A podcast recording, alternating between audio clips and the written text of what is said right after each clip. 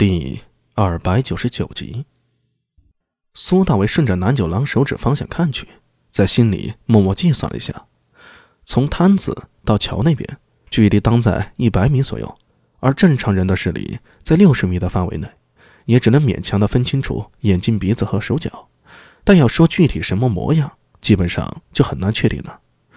一百米能看清楚模样，这的确是一个不俗的本领！我记得你昨天说。你能夜视？啊，像是在正常的晚上，我是说，没有雾气或者雨雪大风的情况下，大约可以看到桥头。九十米的夜视距离啊，这已经不是普通人的视力了，有点超乎寻常。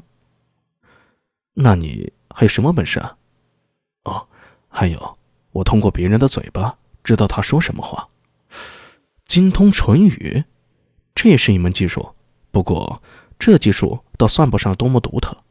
据苏大伟所知，狄仁杰也精通唇语，但是他又一想，南九郎可是能超乎寻常的距离读唇语的，这样的话可就不简单了。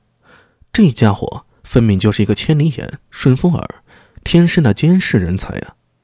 想到这里，苏大为不禁暗自欢喜。既然如此，那你就先跟着我。南九郎听了，顿时如释重负般点了点头。他做坊厅的收入很微薄，要养家糊口并不容易。不良人虽说名声不是特别好，但收入却不差。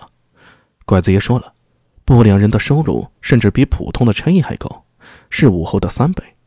这样的收入水平啊，对南九郎而言很有吸引力的。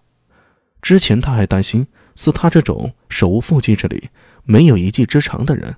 做不得不良人，毕竟不良人要面对的大都是穷凶极恶之徒，他打不能打，身体不是特别好，不良人根本看不上他。苏大为还真的收了他，令南九郎喜出望外。这时候面条上来了，碗很大，一碗面足有半斤多。沈源接了过来，稀里呼噜的就开动起来。南九郎则看着那么大的碗，心里有一点发毛。管子爷，沈源和九郎先跟着我，衙门里就拜托你多费心了。有一件事儿，我需要你的人脉。什么呀？除了金德秀那件事之外，我还想请你帮我打听一下西秀芳。西秀芳是谁呀？拐子爷毕竟不混风月场所，自然不知道西秀芳的身份。大家耶寺的西秀芳，有问题吗？大家耶寺那个新罗人开的寺馆是吧？啊，这个不难。我有个老兄弟，而今就在大家耶寺里做厨子。这老人家果然有人脉呀。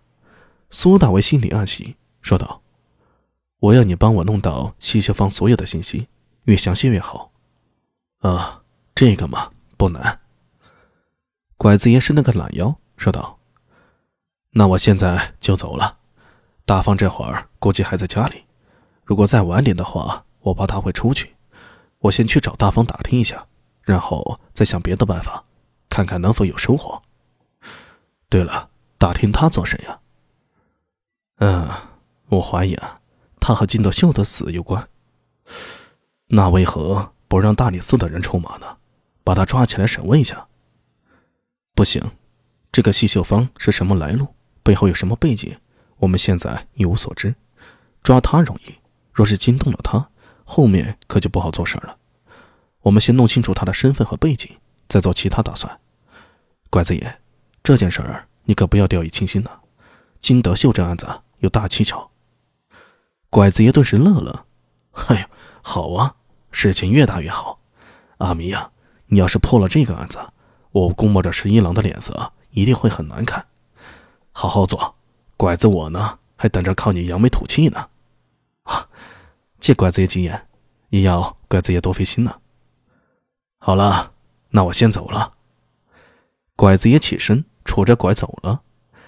苏大伟这才发现，两箩筐胡麻小饼已经没了。沈源那一大碗面条啊，连汤带水的也吃了个精光。拐子爷离开之后，沈源也不客气了，直接把拐子爷那碗面条端到了身前。呃，大白熊啊，能行吗？哎，你忘了？那次在丰益坊，我吃了三大碗冷桃呢。苏大为终于明白，怪不得没人愿意收养沈源了。就他这个饭量啊，吓死个人。和他一比，对面的南九郎就显得是猫食了。他正目瞪口呆的看着狼吞虎咽的沈源，露出羡慕之色。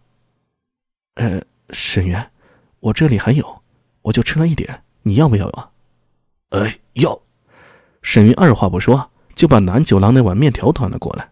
苏大为笑了，他示意摊主再来一箩筐红麻小饼因为看着沈源这样子，这些面条怕是不够啊。这个家伙可是真能吃啊！